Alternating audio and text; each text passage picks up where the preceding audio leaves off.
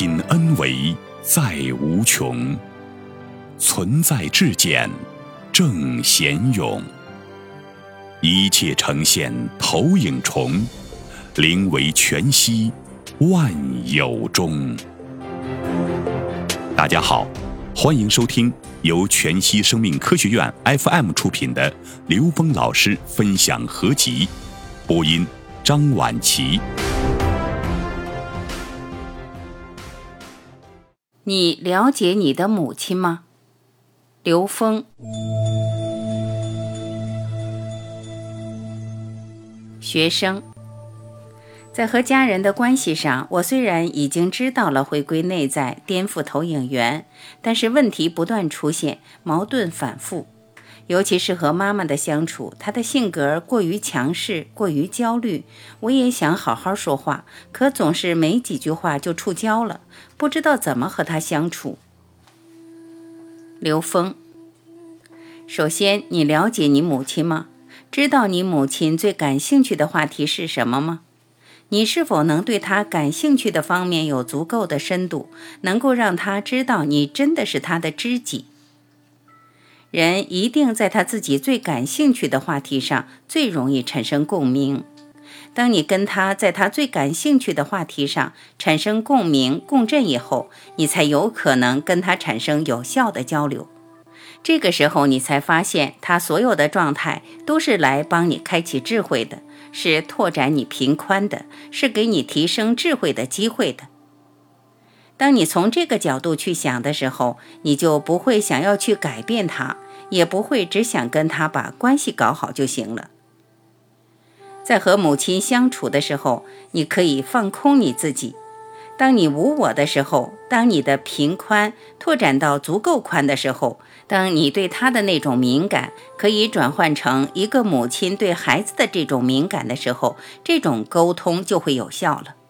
因为他是你生命中很重要的一个存在，所以你跟他之间打通这种关联，对你来说确实非常重要。所以在这个环节上，首先先了解他，他所有表达背后的东西，而不是按照自己的原则去评判。你认为他这样你不舒服，你认为他那样做不对了，或者等等。如果你是在一个有限的空间评判，这时候你没有办法看到他身上真正有价值的东西是什么。当你真正理解一个人身上的特点，看到这个特点背后的价值，然后你比所有人都更理解他的这部分价值的时候，那么你跟他的沟通就简单了。所以我们在现实中天天在践行这样的事情，也就是跟所有的人在交流、观察、相关联的时候，首先要真正的理解这个人，看到他的能量频宽和他最敏感的能量频点在哪里。你从那个频点开始沟通的时候，是最容易共振的。在共振起来以后，我们再去转达一些所谓的生命觉醒的这些指令的时候，你会发现它会发生作用。其实这件事情本身挑战的就是我们自己的智慧。第一是我们的福德，也就是频宽足够的宽；第二就是功德，我们的维度足够的高。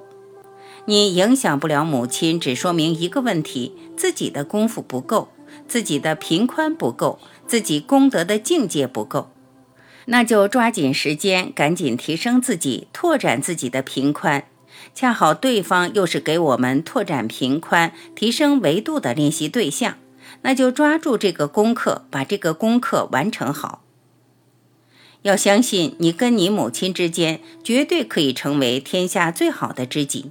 你相信你能够真正的跟他产生同频，你真正能够发现他身上任何人都发现不了的那个价值和意义。到最后，你就会发现，其实是母亲一直在引领你觉醒。谢谢。